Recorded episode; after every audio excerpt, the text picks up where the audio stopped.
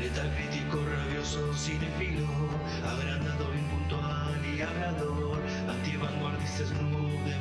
murciélago crítico, él quiere ser. Buenos días, buenas tardes, buenas noches, bueno, lo que sea que estén teniendo. Bienvenidos a otro podcast muy especial del ámbito del murciélago. El día de hoy hablemos del tag creado en un año desconocido. Hoy, escrito por Batman del ámbito murciélago, hablo de el tag del crítico. Hoy estamos de celebración, porque en este, en este regreso triunfal del podcast que están todos en la calle gritando como locos con pancartas y, y todo, y ahí los charararara, está todo de fiesta, toda la ciudad está de fiesta. Y no solo que volvemos, no solo que vamos a hacer el tag, hoy llegamos al número 100, al podcast número 100 subido en el ámbito murciélago. Esto es realmente increíble, les agradezco mil por el apoyo, mil millones les agradezco por el apoyo. Eh, realmente pensé mucho tiempo acerca de qué podía hacer para conmemorar tan gran hito. Y siendo lo chico que es este podcast a, día de hoy, creo que lo mejor que les podía ofrecer era, aunque sea algo distinto. No puedo regalarles una tele Smart TV, o por lo menos no quiero porque me caen más o menos. Así que les puedo regalar algo un poco más mezquino, pero es lo máximo que puedo dar en este momento. ¿A qué me refiero? Bueno, como algo distinto, se me ocurrió responder algunas preguntas básicas que tal vez a alguno le podría interesar. Como una mera curiosidad, no le voy a aclarar, no le voy a resolver la vida a nadie con esto. Pero bueno, por un año y medio ya casi me han escuchado hablar de películas, series, actores, directores, etc. Y hoy van a conocer lo que a día de hoy es más de mi gusto y lo que menos. Vamos allá con el primer inciso. El inciso número uno es el género favorito, mi género favorito de cine. Um, algo relativamente fácil de elegir de verdad. Obviamente si echamos un vistazo a La vanguardia del murciélago, cosa que los más constantes escuchas del podcast conocerán, es básicamente, y como bien dice el nombre, la creme de la creme, donde están mis películas favoritas. Uh, las que, por las que gastaría plata, bastante plata como para comprarme Blu-ray porque tengo la seguridad que me van a seguir encantando, ¿no? Si revisamos la lista, que tiene unas cuantas pelis, hay dentro de todo unos cuantos géneros. Creo que si tuviera que elegir los que más impacto han tenido en mí, por porcentaje diría la comedia, que tiene un potencial increíble para tocar a, a uno. Eh, no, no, en un sentido sexual, por favor, paren. Uh, y también la acción, que realmente si está bien hecha, tiene personajes identificables y buen ritmo, realmente se hace algo súper satisfactorio. Al menos para mí. Así que, si me lo permiten, voy a hacer algo un poco alegal, que es elegir como mi género favorito a la comedia de acción, como diría nuestra queridísima Hannah Montana, lo mejor de ambos mundos. Ok, película favorita, como inciso 2. Um, esta es una peliaguda y de hecho la respuesta que voy a dar, aunque sea tal vez la más acertada, no me deja del todo satisfecho porque, por empezar, nunca me he puesto seriamente a hacer un ranking. Y créanme, yo hago muchos rankings. Y también porque la diferencia con lo que podría ser tal vez el segundo lugar es, mínima, creo. Uh, pero bueno, desde hace años digo que esta es mi peli eh, favorita y voy a mantener mi respuesta predeterminada de NPC. Mi película favorita desde hace años hasta el día de hoy es Rescate en el barrio chino, estrenada en 1986, el día que... Y bueno, el día no, el año que ganamos con el Diego. Dirigida por John Carpenter y protagonizada por el inmensamente carismático Kurt Russell, la peli es de artes marciales con toques de serie B y realmente es muy extraña. No sé, a medida que avanza y cada vez nos sumergimos más en este mundo tan surrealista. Y bueno, realmente me extraña, incluso por razones que no podría expresar en palabras. Sí puedo decir que Jack Burton, el protagonista interpretado por Kurt Russell, es tal vez el protagonista más varaz y carismático que haya visto alguna vez en una peli. Ahí, viste, de una, pumba. Inciso número 3. Escena favorita de esa película. Bueno, curiosamente no es una peli tanto de escenas. O sea, tiene escenas, obviamente, es una película.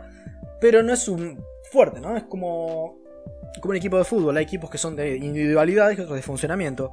Creo que acá es más de funcionamiento. Habla, o sea, es más de los personajes y de la atmósfera, no tanto de las escenas en particular.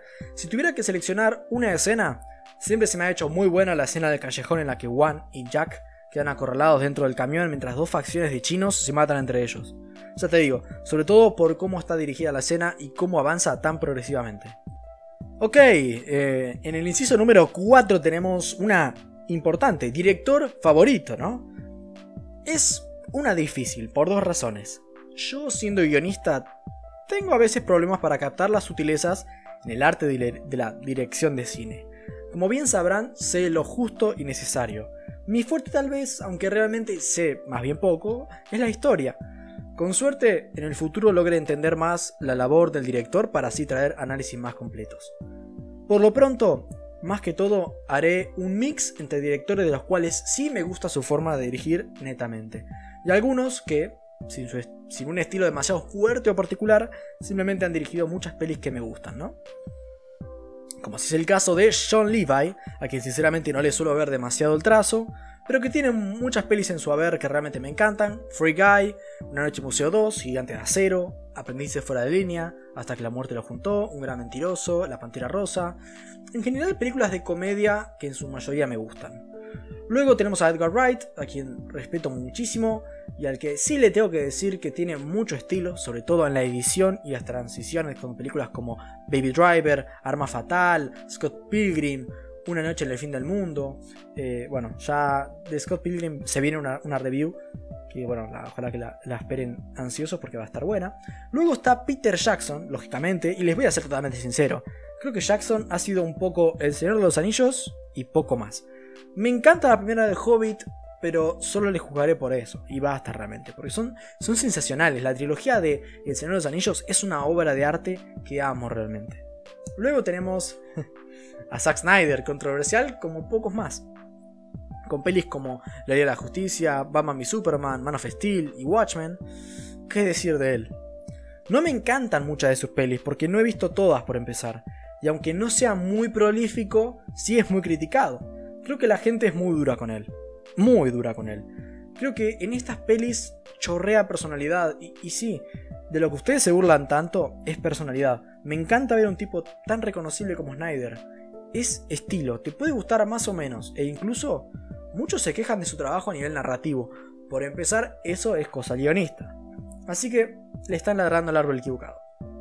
Y segundo, no he visto pobreza narrativa de su parte. De hecho, es uno de los directores cuyas películas más me han transmitido desde lo verbal, así como lo no verbal. No soy un fan enloquecido, simplemente me gustan sus películas, sin prejuicios ni miramientos. Simplemente las disfruto. Y sinceramente creo que odiarlo se ha vuelto una moda pretenciosa. Que te puede no gustar, obviamente, pero se suele exagerar bastante. Para cerrar con directores, me gusta bastante J.J. Abrams. Lo que hizo con Star Trek me encanta. Las pelis de Star Wars, bueno, están bien a nivel dirección, no tanto a nivel guion o producción. Y bueno, y Super 8 es muy buena también. Creo que Abrams es muy bueno haciendo películas divertidas y estimulantes visualmente. Tan simple como eso, y no es poco. Bien, inciso número 5. Uf, esta es difícil. Actor favorito. Bien, debo comenzar por decir que no tengo un actor favorito realmente. Siempre he dicho Kurt Russell, más que todo por lo que logró con Rescate del Barrio Chino, de la que ya estuvimos hablando como mi película favorita. Puro carisma y, puro carisma y naturalidad. Con Russell realmente es un gran actor, pero no lo veo tan separado en cuanto a gusto personal de otros actores. Lo pongo por ahí la misma vara que los actores que voy a decir ahora. Ian Gruffudd, a quienes podrían conocer más especialmente por haber sido el hombre fantástico en las viejas pelis de los Cuatro Fantásticos. Me gustó su actuación ahí, daba la impresión de ser un actor bastante shakespeariano, porque no era tan sutil, pero bueno, es un actor de teatro a fin de cuentas. Y a mí me gustó personalmente, así que indagué más en su filmografía y he visto bastante de sus series más nuevas y alguna película más vieja. La serie Forever, que él protagonizaba, me gustaba mucho, pese a tan solo haber durado una temporada. Vi una temporada de la serie italiana, no italiano, eh, australiana Harrow, comencé Liar, vi la peli del Rey Arturo, La Falla San Andrés. Bueno, realmente me encanta cómo actúa Johan Gruffudd. luego, me encanta Kevin Costner, eh, conocido por eh, Guardaespaldas, eh, Danza con Lobos, dos pelis que ya he visto. También he visto Emboscada Final de Netflix, cuya crítica voy a estrenar próximamente, Tres días para matar, Man of Steel, Jack Ryan, un actor del que siempre se critica su inexpresividad, y en lo personal no veo la inexpresividad, la inexpresividad.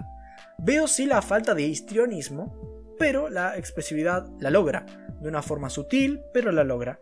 Un actor que con la mirada desde lo corporal, a mí por lo menos, siempre me parece que transmite una presencia y esa vibra de seguridad y de alma en pena, que a mí me resulta genial. Eh, otro actor que me encanta es el gran Sam Elliott, el hombre del mostacho, que tal vez puedan conocer, en su mayoría eh, como el primer Ghost Rider en la película homónima de Nicolas Cage, también le he visto en Tombstone, Nace una estrella, el gran Lebowski, el hombre que mató a Hitler y después a Pie Grande, crítica en el podcast, sí, super bizarra, ¿no? La brújula dorada, la granja, Sam Elliott, que yo haya visto al menos, tiene sus similitudes con Kevin Costner. En cuanto a que no es un tipo demasiado histrónico, su actuación también se basa bastante en la presencia que tiene, sin embargo su aura, sus vibras son distintas a las de Costner. Mientras ese es innatamente dramático y duro, Sam Melio transmite calidez y sabiduría, tan así que tener a este actor eh, como mentor en tu película es realmente un lujo. Luego, y para aportar un poco de variedad racial al tema, cosa que hoy en día parece obligatorio, tenemos nada más y nada menos que a Samuel Jackson. No hacen falta presentaciones. El gran Nick Fury, le he visto en Django desencadenado, Duro de Cuidar 1 y 2, Glass, Unbreakable, Kingsman, Los 8 más odiados, Juego de Honor, todos sus roles en Marvel Studios haciendo de Nick Fury, Miss Peregrine, Tarzan, eh, la trilogía de Star Wars de los 2000, Kong, La Isla Calavera, Goodfellas, wow, o sea, cuántas pelis. Y lo peor es que nunca, nunca, nunca, nunca, nunca lo he visto actuar mal. Samuel Jackson es un gigantesco actor. En lo personal debe ser un top 3 mundial para mí. Es súper versátil, tiene dotes dramáticos, puede ser gracioso, duro, agradable. Realmente un todoterreno, que nunca deja indiferente a nadie. De nuevo, tengo que destacar su gran presencia. El último actor que voy a mencionar es Steve Buscemi, a quien realmente he visto en unas cuantas pelis, algunas bastante malas, sobre todo cuando anda con esa mala influencia que es Adam Sandler, pero ya con lo que hizo en Boardwalk Empire, lo lamento. Pero es un actor tan complejo, tan expresivo, realmente un actor infravalorado que goza de un carisma increíble más allá de sus increíbles dotes dramáticos. Bien, inciso número 6, actriz favorita. Estamos en una situación parecida a la anterior. No tengo una favorita, me gustan muchas. Eh, por ejemplo, Diane Guerrero, quien hace de un trabajo impecable en Doom Patrol, haciendo de un personaje con personalidad múltiple, es bárbara realmente. Eva Green es genial, ya sea en Casino Royale o en 300 El Nacimiento del Imperio. Una actriz con mucha presencia y con esa intensidad que le da eh, para pasar de ser elegante a alguien más inestable realmente. Glenn Close, una actriz genial con buenos papeles como en Atracción Fatal y un gran papel en La Esposa, actuación que le trajo una más que merecida, merecida nominación al Oscar. Una capacidad histriónica y dramática impresionante, puede hacer algo exagerado como algo mucho más sutil. Y para cerrar la lista, me gusta mucho Kate McKinnon, quien me pareció realmente una de las pocas cosas rescatables de los Las Casas Fantasmas de 2016, haciendo de Gillian Holtzman. Es una actriz que se me hace muy graciosa, siempre con mucha energía, con esa cara un poco de mañaca que tiene. Se suele brindar al 100% en sus roles, como en Mi ex es una espía, en donde hace un buen tándem con Mila Kunis. Ítem número 7, y entramos al bardo. Actor que más odias. Bueno, para empezar, y odio bajar el hype, no odio a ningún actor. Simplemente por ahí no me encantan algunos. Por ejemplo, Chris Pratt. Me cae simpático en Guardianes de la Galaxia, pero fuera de eso, simplemente se me hace muy básico. No da mucho más de lo que, de lo que pueden dar otros actores parecidos. Y bueno, Brie Larson, eh, tal vez sobre todo por culpa de lo que rodea a su personaje en Marvel, que realmente me cae bastante antipático. A su vez, si no me equivoco, va bastante por el feminismo más radical, que bueno, no me encanta. Sin mencionar que quitando 21 Jump Street y Scott Pilgrim nunca la he visto un rol demasiado convincente. Y por último, Melissa McCarthy.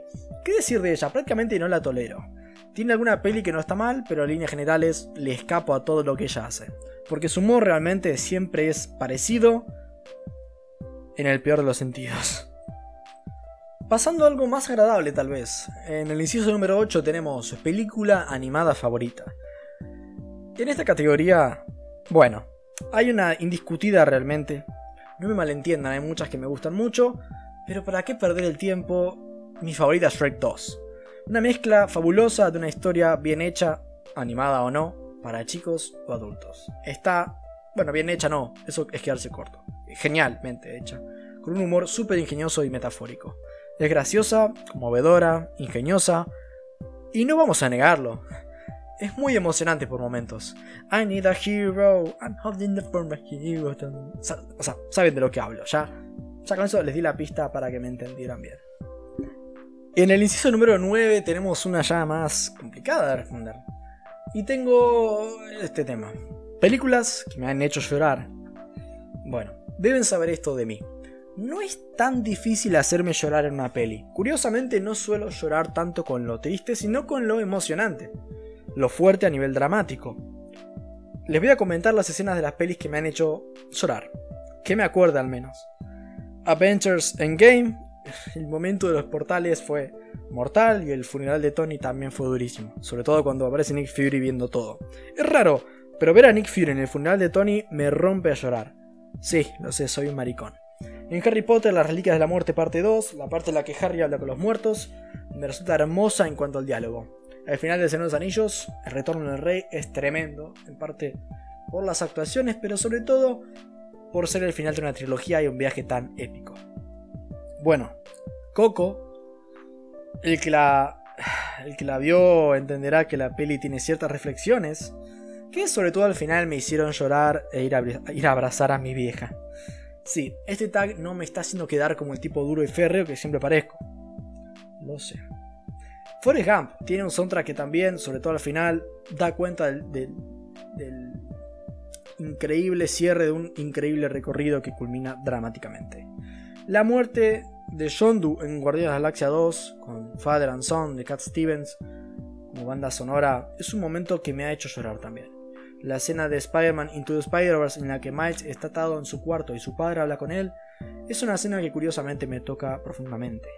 La épica escena, la eh, primera peli de Thor, en la que vuelve a tener sus poderes, es tan épica que las primeras veces que la vi me emocionó muchísimo. Y por último, la escena de Flash corriendo en Justice League de Zack Snyder me hizo emocionarme como un nene. ¿Qué conclusiones sacamos de este último tópico? 1 que soy un maricón de mierda y segundo que el poder del soundtrack es formidable, al punto de subir la emoción de una escena en muchos niveles si está bien hecho. Pasamos al ítem número 10, película que más amo y todos odian.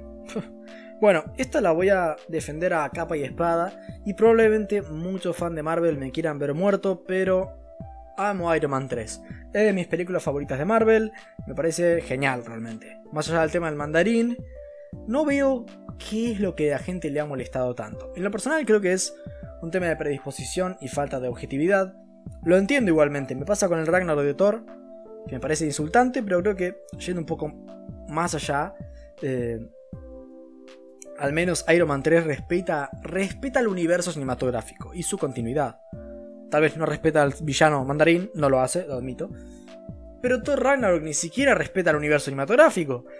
Eh, o sea, se cagan Thor y todo lo que, lo que es Thor.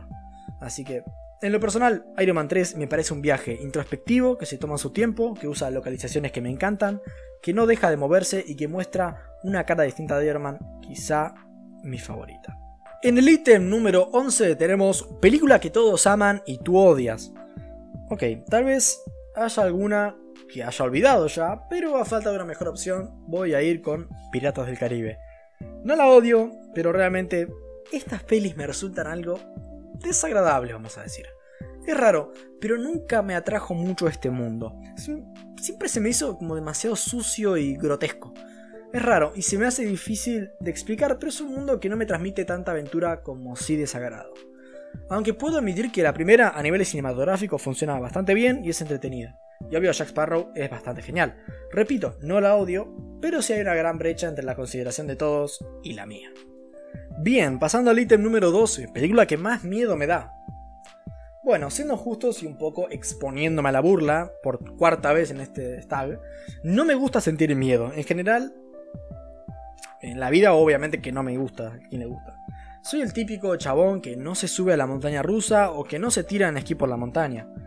También porque no me alcanza para ir a tirarme, no me alcanza la plata para ir a tirarme en esquí la montaña. Pero tampoco lo haría si pudiera. No soy cagón, pero no me gusta meterme en el peligro por la misma sensación de adrenalina. Creo que si algún día llega la situación en la que tenga que zambullirme en el peligro, lo haré. Quiero creer.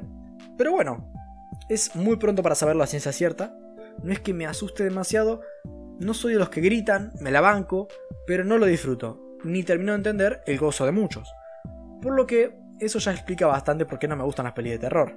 A ver, hay algunas que son muy buenas, lo sé, que en el tiempo por ahí me han llamado más la atención, pero aún a día de hoy no me interesa verlas. No las disfruto. Sin embargo, por nombrar pelis que me hayan hecho sentir miedo, recuerdo no haber podido terminar de ver La Dama de Negro protagonizada por Daniel Radcliffe, llamada a mi casa y me fui solo a la computadora porque todos querían verla y yo, bueno, no quería. Lo mismo con El Hombre Lobo de 2010, una peli que me costó mucho ver. Uno, por lo aterradora que puede ser. Y dos, porque particularmente le tengo mucho respeto a los hombres lobo. Desde que mi amigo Santiago me mostró el videoclip de Thriller, creo, Michael Jackson, cuando era chico, ya está, insta trauma para mí con los hombres lobo. Aunque en sí, por diseño, el hombre lobo que más miedo me ha dado y me sigue dando hoy es el de Harry Potter y el prisionero de Azkaban. A ver, a día de hoy, aunque lo puedo ver tranquilamente sin salir corriendo o sentir miedo, mmm, me sigue dando respeto cuando lo veo. Un poquito de respeto sí le sigo teniendo. Esa forma alargada y bestial que tiene me da, me da cosa. Ha sido un poco la comparación y buscándole la lógica. Creo que me da más miedo el hombre lobo de Harry Potter y el prisionero de Azkaban, o sea, el profesor Lupin transformado, que el hombre lobo de la peli homónima del año 2010, porque es como una forma más humana la de esta peli, más abultado, más humanoide, y el de Harry Potter tiene una forma más inhumana, digamos, más bestial, menos familiar.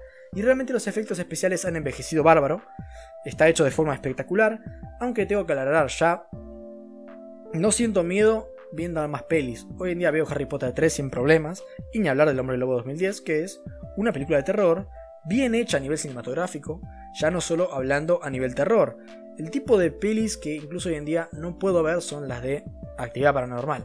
Creo que lo que más miedo me da de este tipo de pelis de poltergeist es que son las más sobrias, las más creíbles, relativamente, obvio, ¿no? Pero es que me parece más creíble un ser invisible que mueva cosas antes que un hombre lobo, lo lamento. A día de hoy me siguen dando miedo y prefiero no verlas, por favor, no quiero verlas. Inciso número 13. ¿Te has salido alguna vez del cine? Negativo. Si yo pagué por la entrada, me quiero ver la peli. Y con lo cara que están las entradas, por lo menos disfruto los asientos, no sé, estás sentado ahí cómodo, no, no. Bueno. Inciso número 14. Mi película Guilty Pleasure o película que me guste de forma culposa. Ok. Como que sienta culpa, ninguna realmente. Obvio que uno sabe que hay pelis cuyo valor personal probablemente otras personas no vean con tanta facilidad. Todas las pelis se mueven más o menos en un margen gris en el que a alguien puede gustarle y a otra persona no, porque a uno le dan algo que le gusta mucho y a otro no. Depende de lo que uno prefiera, como un plato de comida, digamos. Hay pelis más gustables y, pelis menos gustables. Por elegir dos. ¿Qué pasó ayer parte 3? Y mi abuelo es un peligro. ¿Con qué pasó ayer? pasa algo curioso. La primera es considerada relativamente buena, con todo de lo guarra que es. La segunda es vista como repetitiva y la tercera es vista como mala. Mala, pero no deja de ser lo mismo de siempre. O sea, las tres son prácticamente lo mismo.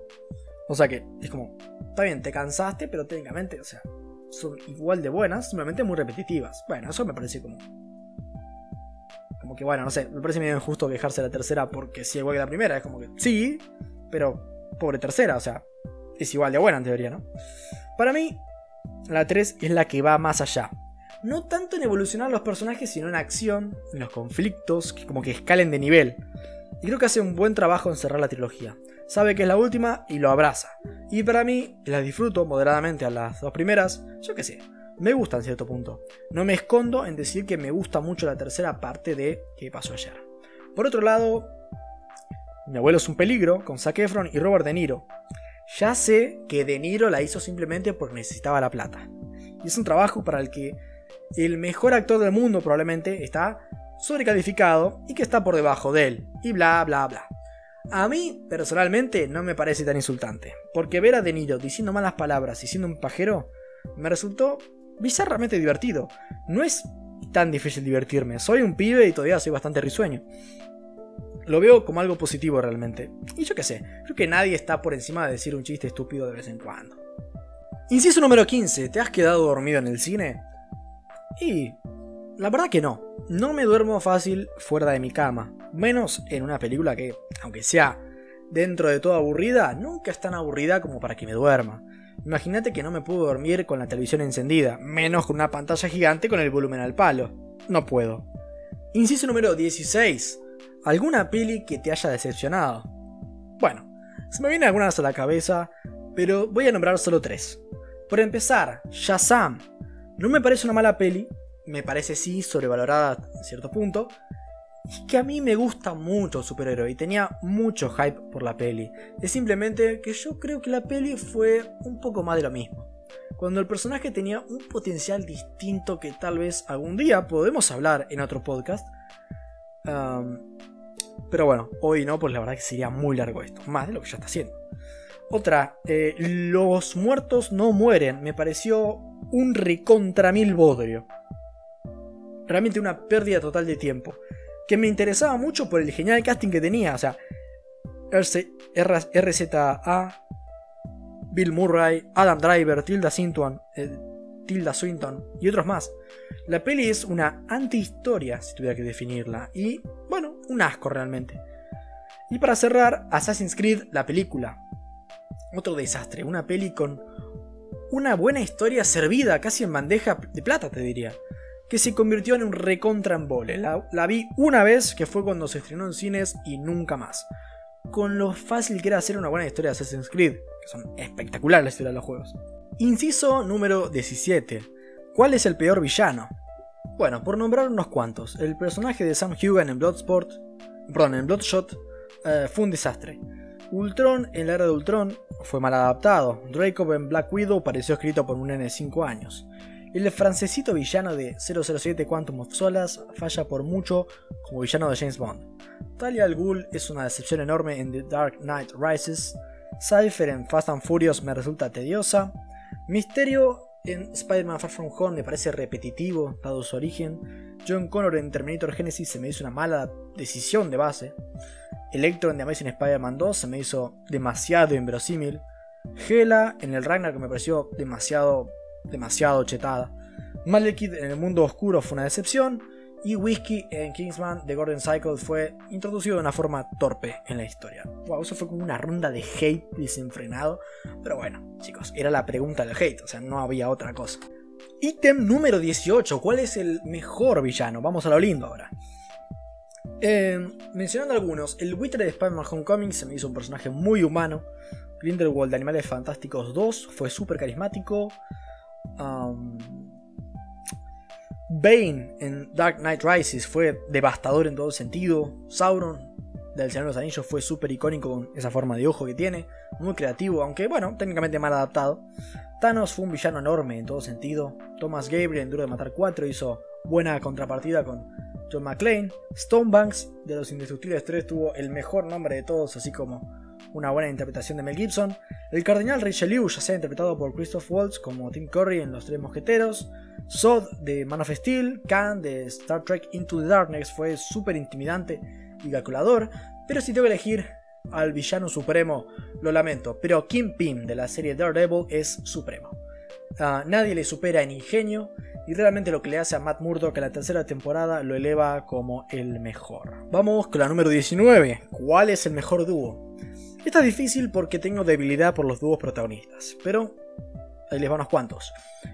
Tenemos a Andrew y Nick de Big Mouth, Jenko y Smith de 21 Jump Street, Hippo y Chimuelo de Cómo entrenar tu dragón, Miyagi y Daniel San, Lee y Carter de Una pareja explosiva, John y Jeremy en Los rompebodas, John McClane y Matt Farrell en Duro de Matar 4, Napoleón Solo e Ilya Kuriaki en El agente de Cipoll, Forrest Gump y el Teniente Dan, Morgan y Audrey de Mi ex es una espía, Ethan y Benny de Mi niñera es una vampira, Jack Burton y Wang de Rescate del Barrio Chino, Shrek y Burro, Kirk y Spot, eh, Kirk y Spock, Peralta y Holt de Brooklyn Nine-Nine, Gerald y Jaskier de Witcher, eh, Crazy Jane y Robot Man de Doom Patrol, Riggs y Murtagh de la serie de Arma Letal, Rag, Crash y Howard y separado Sheldon y Leonard de David Theory, Oliver Queen y Deagle de Arrow, pero en lo personal mi dueto favorito son Kincaid y Bryce de Duro de Cuidar, los amo a ambos, son geniales. Pasamos al número 20, experiencia más incómoda en el cine.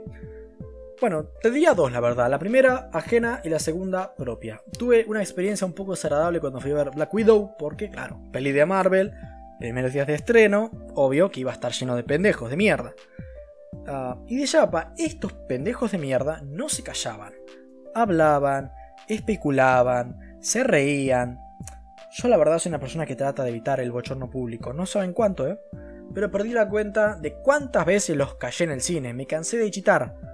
Eh, de chapa, los pelotuditos de mierda ni se quedaron a ver la escena postcrédito. Además de pendejos malcriados de mierda, son estúpidos. La segunda fue más culpa mía.